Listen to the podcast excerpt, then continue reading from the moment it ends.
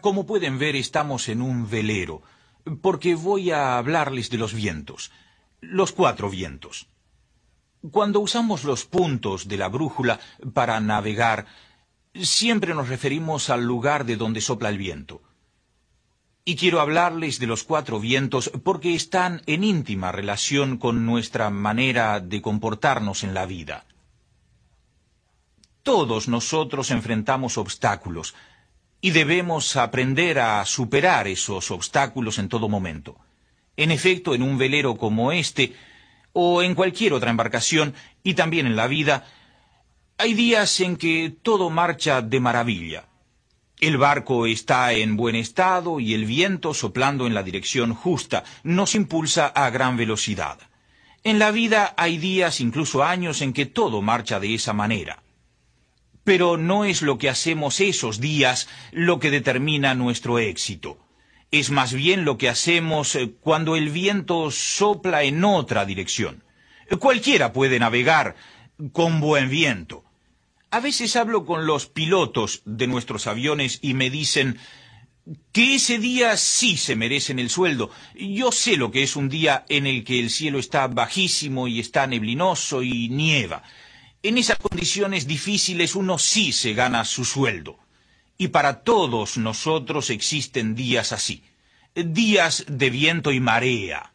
Frecuentemente en esos periodos nos dejamos eh, llevar, eh, protegemos la embarcación, todas nuestras cosas y atravesamos la tormenta. Entonces, eh, tomemos un momento para hablar de estos vientos y de sus efectos. Primero que nada, en la brújula vemos el norte. Pues si el viento sopla del norte generalmente es muy frío. Se trata de un viento muy fuerte, cada vez más frío, más vigoroso. Aquí en el norte de Estados Unidos son familiares las borrascas. No son los mejores momentos para navegar, ni los mejores días de la vida, pero no importa, hay que enfrentarlos. ¿Qué hacer entonces? Yo encaro el viento del norte desde, desde dos puntos de vista, dos puntos de referencia. Uno es el viento del norte que está en nosotros. Yo lo llamo la duda. Nos hacemos preguntas sobre nosotros mismos y nuestra capacidad. Y hay el viento que nos sopla desde otras personas. Ambos nos golpean el cuerpo y si no nos protegemos, ponemos sombrero, bufanda, unos, unos guantes para abrigarnos, pues nos congelamos o nos asustamos, especialmente si se trata de asuntos vitales, ¿no? En un velero como este o en la propia vida debemos saber aprovechar el viento. Limitémonos al primero por el momento. Es este un viento que viene de nosotros, que nosotros creamos y que proviene de las dudas que solemos tener. A menudo pienso en mis estudios secundarios. No les hablo de mi periodo universitario porque fui poco tiempo a la universidad. Les hablo de secundaria.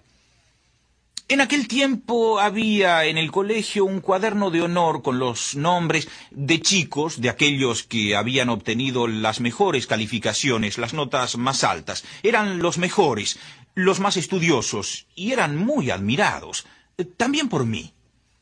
Pero, ¿qué pasaba con los otros? Debo decir que mi nombre nunca figuró en esas listas, salvo por algo malo que hice.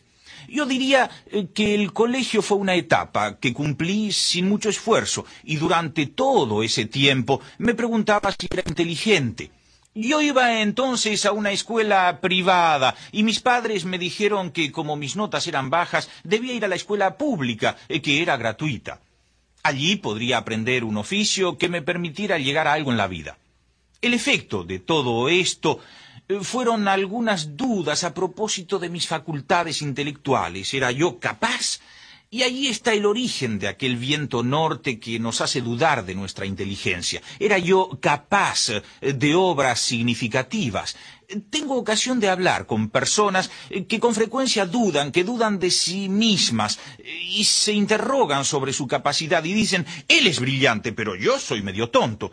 Esta es una forma de autodisminuirse, pero es también el viento norte que nos trae la duda. Dudas sobre nosotros, pero nuestra actitud nos lleva más allá Nos ponemos a pensar en muchas cosas, incluso banales, que no sabemos hacer. Algunos dicen, no tengo la aptitud necesaria. Yo creo que tengo una cierta aptitud para la mecánica, aunque no he recibido un entrenamiento como mecánico. Eso me permite reparar ciertas averías en un barco como este, eso es necesario. Eh, teniendo un barco, debo poseer un sentido de la mecánica. Bien, hay personas que dicen, no, no soy mecánico, no soy capaz.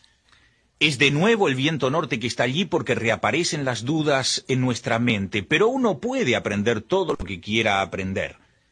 No hace falta tener un talento innato para todo. Esto no significa que es siempre fácil, que jamás podemos cometer un desliz, pero debemos sacar provecho de nuestras experiencias a fin de hacer cosas. Así ocurre con las ventas. Mucha gente dice, no puedo vender. ¿Alguna vez trataron? No, de ningún modo, no me gusta vender. Pero, ¿qué no les gusta? ¿Qué?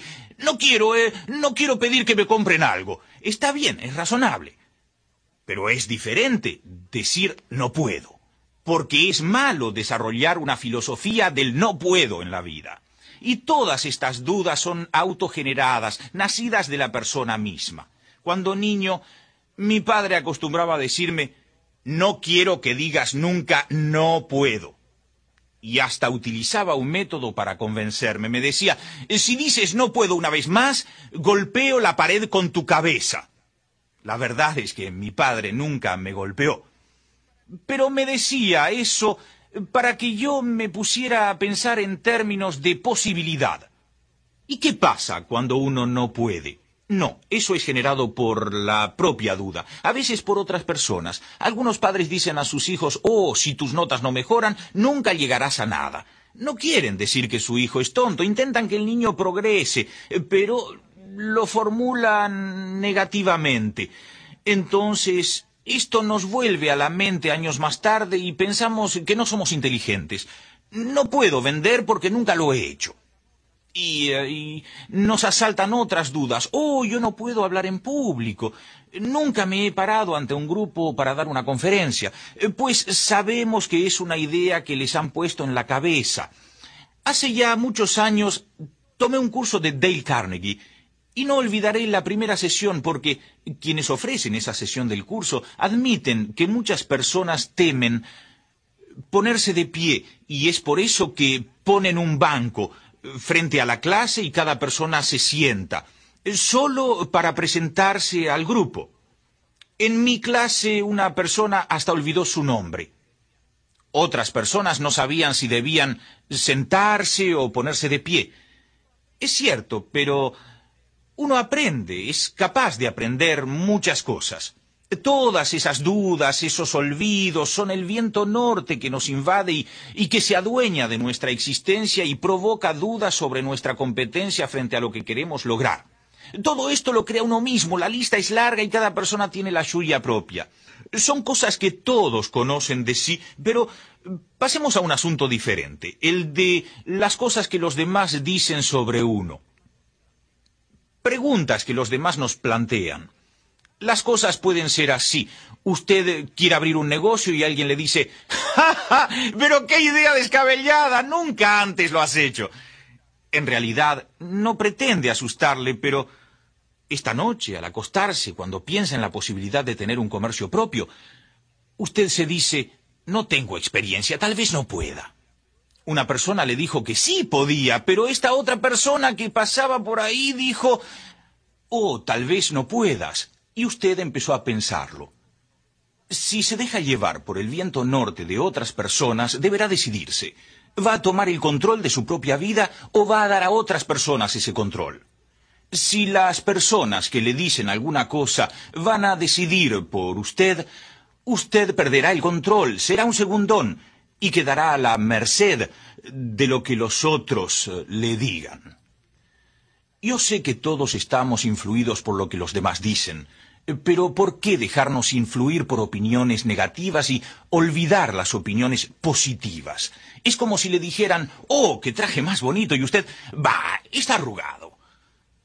Es como si usted no pudiera aceptar comentarios elogiosos, favorables a usted, Usted escucha que le dicen algo bueno y se pone a rechazarlo, pero enseguida le dicen, ¿cómo vas a pronunciar un discurso? Nadie va a escucharte. Oh, es cierto, usted no rechaza eso, lo considera como la verdad. En ese caso deberá aprender a no basar sus decisiones en opiniones ajenas, a no dejar que todos estos vientos soplen del norte, cuestionando su capacidad y sus acciones. Bien, Jay y yo entramos en ventas directas hace 38, 39 años. Yo tenía 22 años.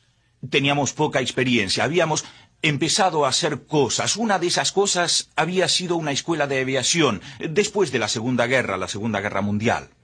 Y lo importante de esta historia es que ninguno de los dos sabía pilotear.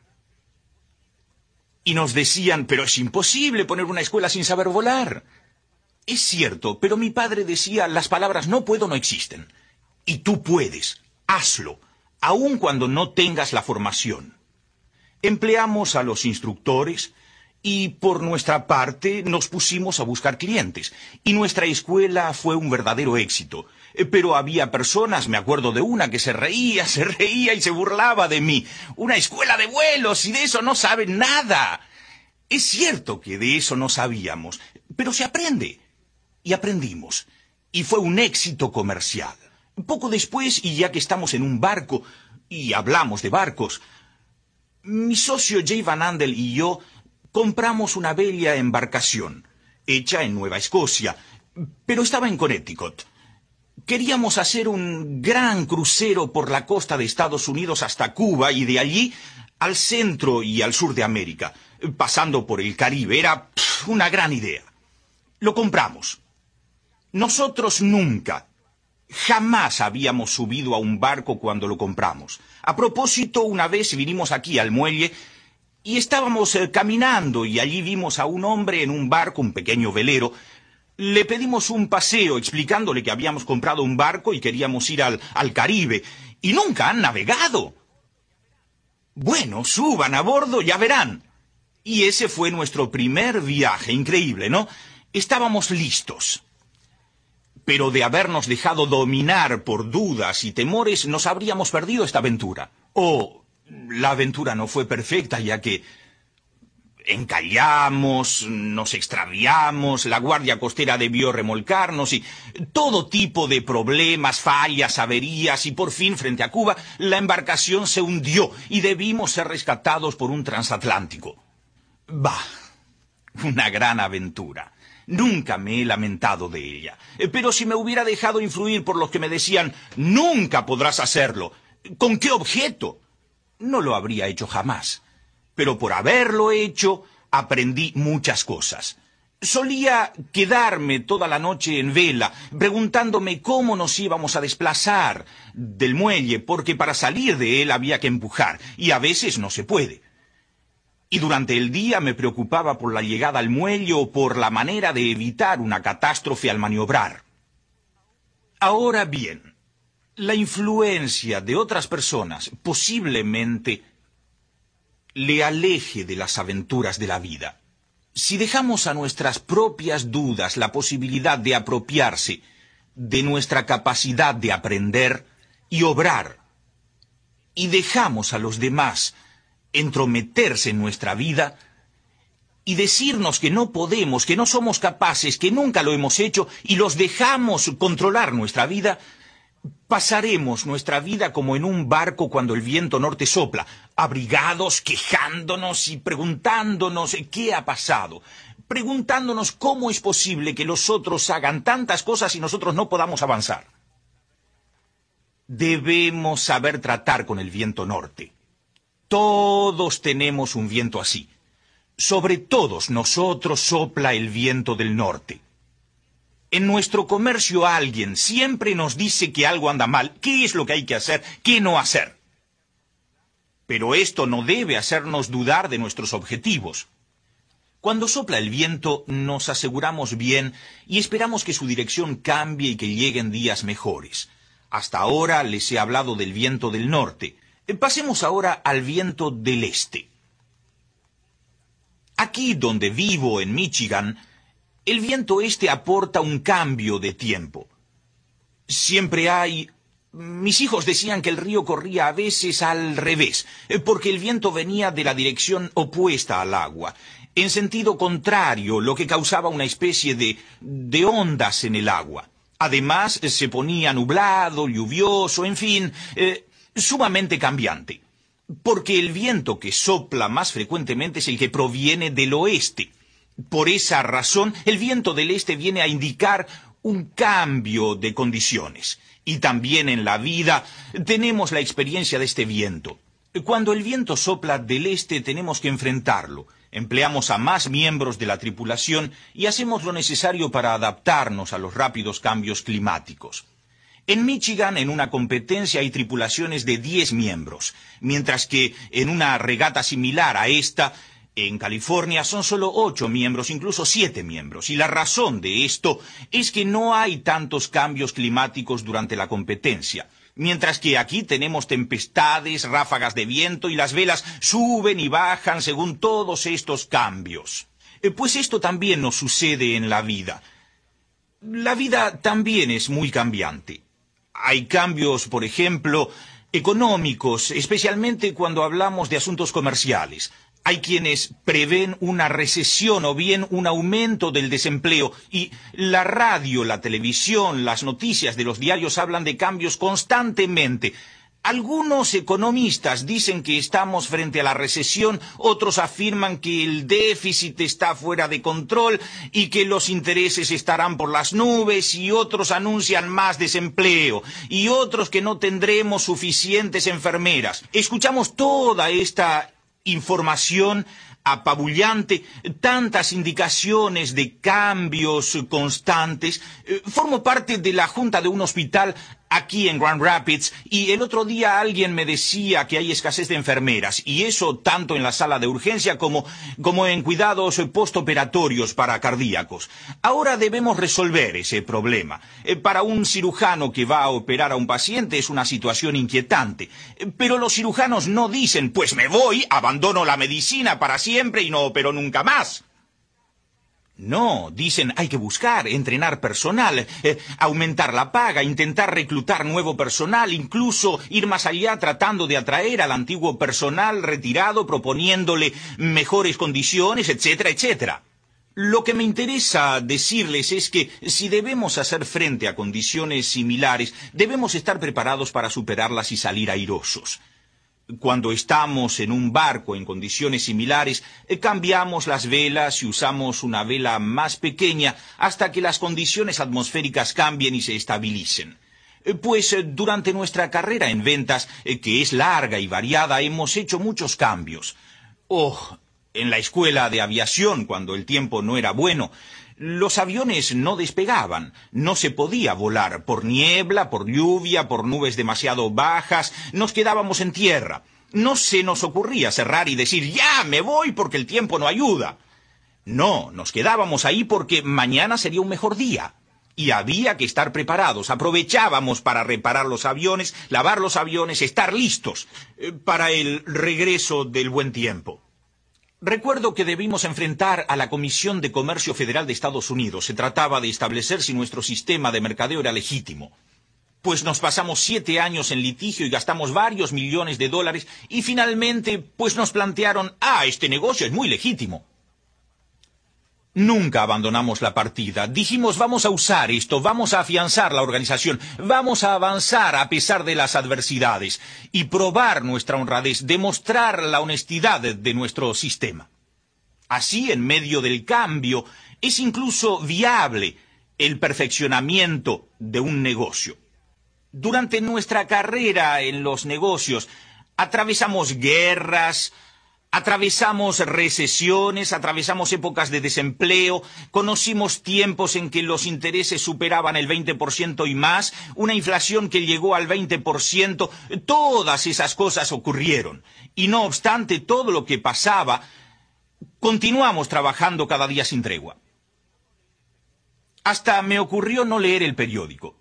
Incluso hoy hay días en que no leo el periódico porque hay allí muchas personas que tratan de adivinar lo que nos espera y todo aquello que pronostican es negativo y erróneo.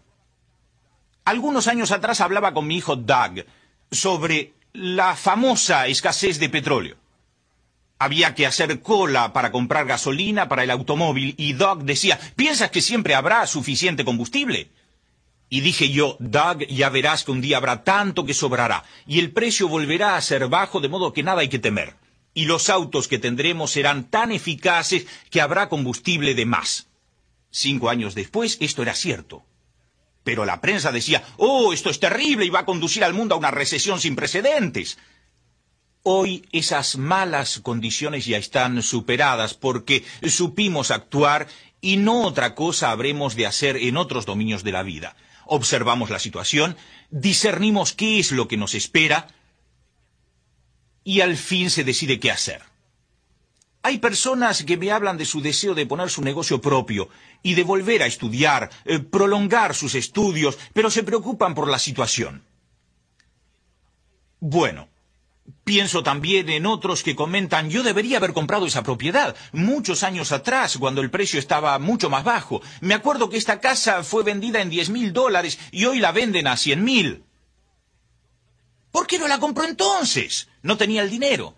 Y yo digo, ¿dónde está el cambio? No tenía entonces el dinero, tampoco lo tiene ahora, es lo mismo, ¿para qué pues hablar?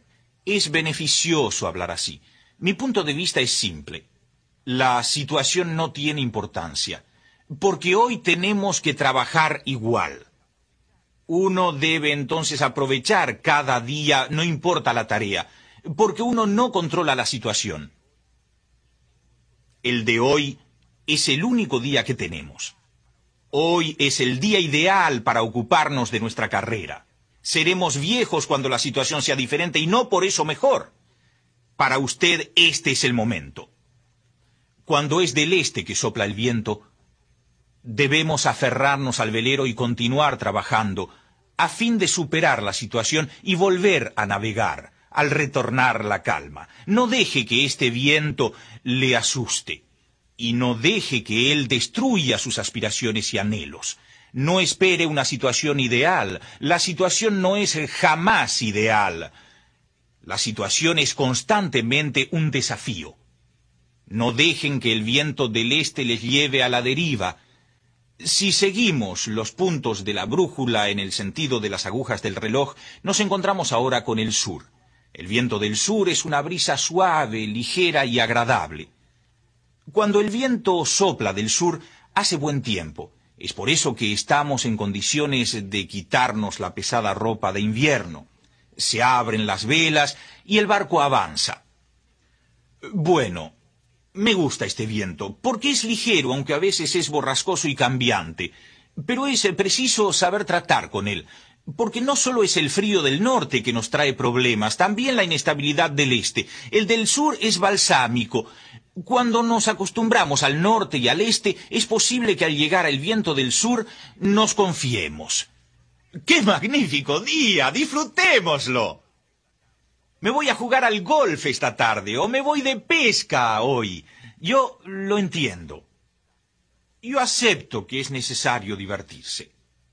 Pero el peligro para algunas personas es que todos los días sean de fiesta. Me acuerdo que alguien que trabajaba con nosotros, finalmente a tiempo completo, y decía, voy a ganar en grande en este comercio, pero un día que lo vi me lo encontré restaurando un auto antiguo que tenía. Le pregunté por qué hacía eso y él, yo trabajo bien y aparte me queda tiempo libre para restaurar esta antigüedad.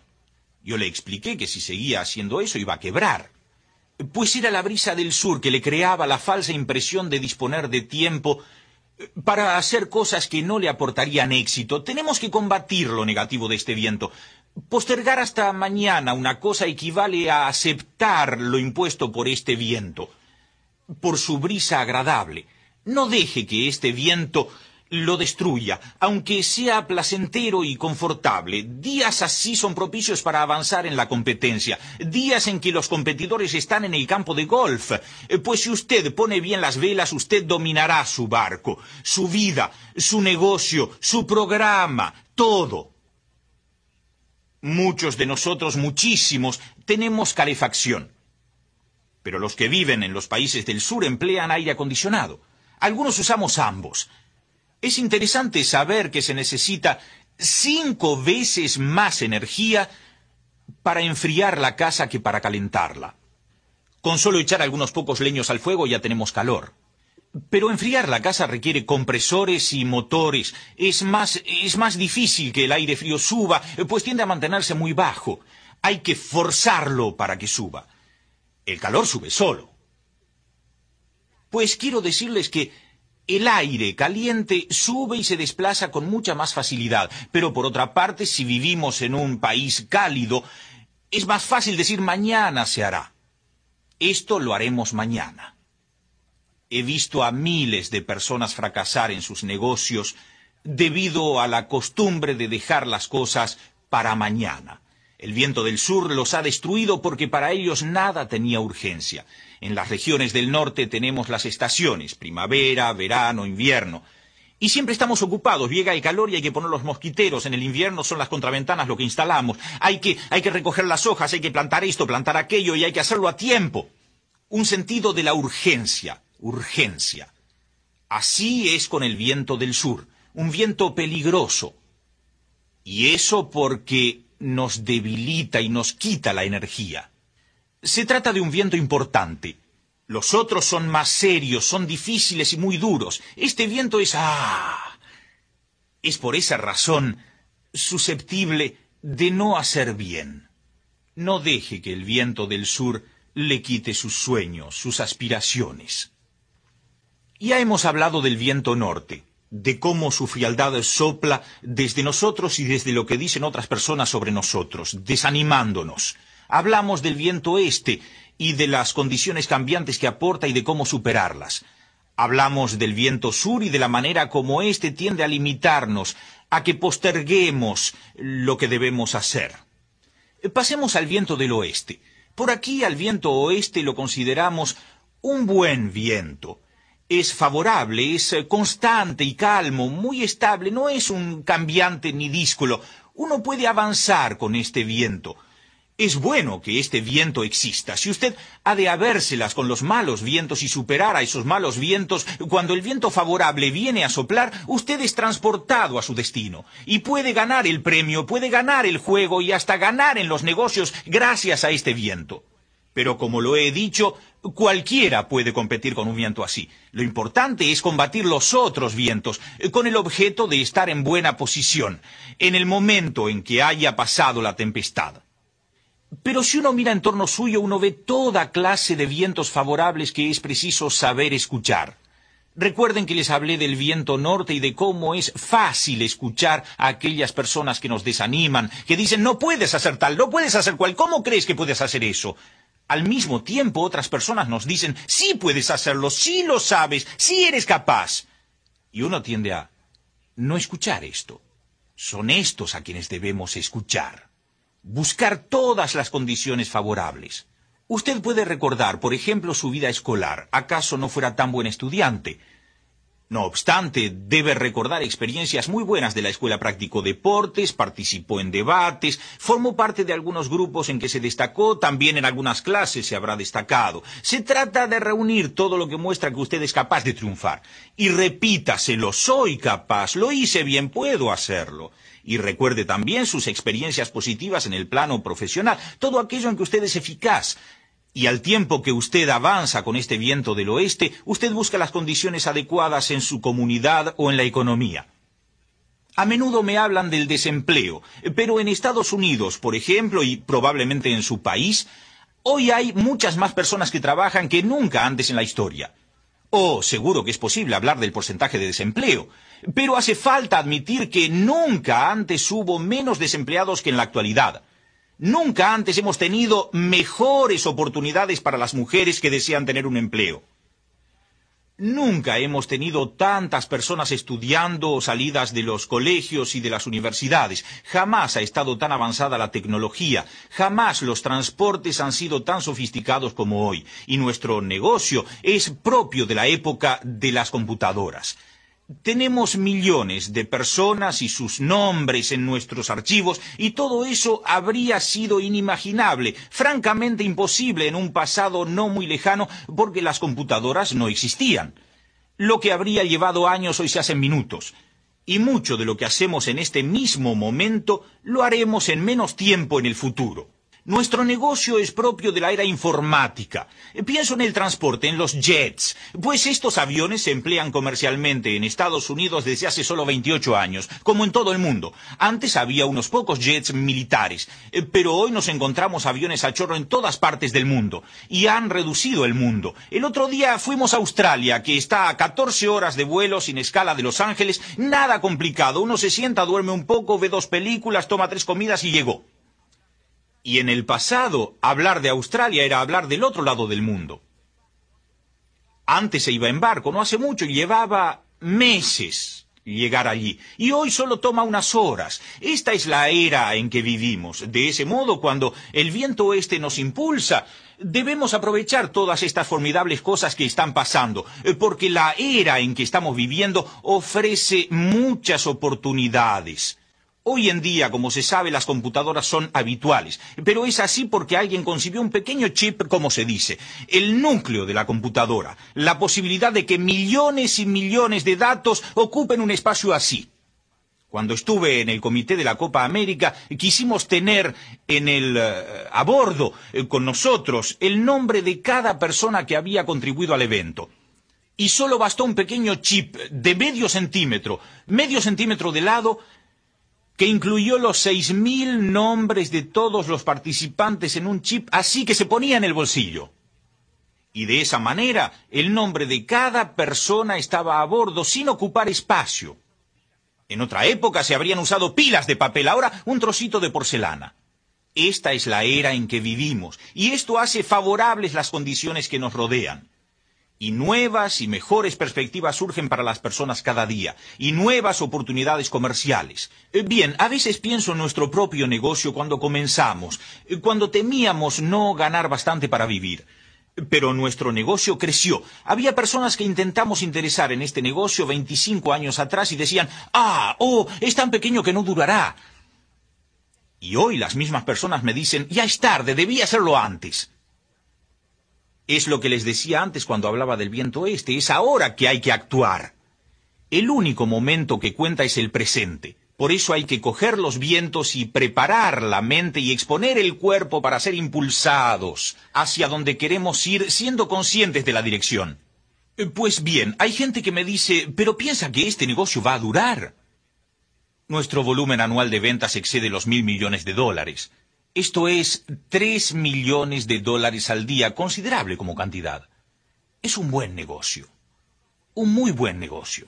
Es por eso que cuando alguien me dice, ah, no va a durar, algo me dice que no, no es cuestión de si el negocio va a durar, es cuestión de si usted va a participar. Y lo mismo ocurre con muchas oportunidades en la vida. Ya teníamos un negocio formidable en los Estados Unidos y dijimos, vamos a Australia. Veamos si marcha en Australia.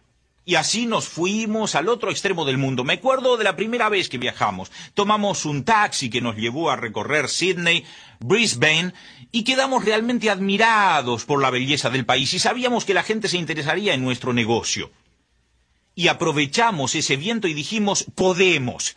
Y lo hicimos. En Australia tuvimos un gran éxito y fuimos a Malasia, Hong Kong, Taiwán y también Japón, donde el comercio tuvo éxitos increíbles. Y luego pasamos a Europa. Y hablando de vientos favorables, recuerden que viven en tierras favorables, con gobiernos que permiten tener su propia casa, edificar un comercio, poseer su negocio. Muchos en el mundo no tienen eso. El mero hecho de tener la posibilidad, de tener la oportunidad de hacerlo, es un viento propicio que lo propulsará a aprovechar las oportunidades que se presentan por sí solas. Así, si usted es joven, si está estudiando ya sea en el colegio o bien en la universidad, déjeme decirle que toda clase de vientos favorables están soplando en su dirección y que su futuro será fantástico. Podrá hacer cosas magníficas, según su habilidad para oponerse a los otros vientos y adoptar la posición apropiada eh, cuando sople el viento favorable. Pero el viento no siempre estará ahí para propulsarlo. Hay que saber utilizarlo. Porque si su mente no ayuda, ni siquiera lo sentirá. Si leemos los periódicos diariamente, descubrimos que hay muchas cosas negativas. A veces son preferibles las tiras cómicas. Porque también ocurren cosas extremadamente positivas en el mundo. Basta con abrir los ojos para verlas. Son esos los buenos vientos. Confío en que aprenderán a enfrentarse al viento norte, al viento del este y también al del sur, y cuando el viento del oeste sople, avanzarán. Recuerdo ahora en esta embarcación que en el año 79 participamos en una competencia aquí en el lago Michigan, una carrera de Chicago a Mackinac. El recorrido es de 333 millas. Por regla general se demora de 36 a 48 horas, todo el tiempo navegando en el lago. Algunos segundos bastan para separar al ganador del perdedor. El año pasado las embarcaciones iban casi paralelas. La distancia entre las dos era minúscula, después de haber recorrido 333 millas en 36 horas. Así, la diferencia entre victoria y derrota es ínfima. Es por eso que la habilidad de usar el viento del sur determina si ganamos o perdemos. Todo depende de nosotros, de nuestro dominio de los vientos pues en aquella competencia de 1979 estábamos... Eh, logramos una excelente posición, pero hubo tormenta. Y los demás competidores avanzaron con la tormenta, de modo que fueron desplazados por ella. Nosotros, al contrario, viramos, decidimos entrar en la tormenta y tomamos al norte, noroeste, hacia el pleno centro de la tormenta, para no tener que recuperar la distancia una vez que la tormenta quedara atrás al calmarse el viento. Este método nos valió cuatro primeros premios ese año. Todo porque utilizamos el viento en lugar de huir de él o de dejarlo que nos condujera.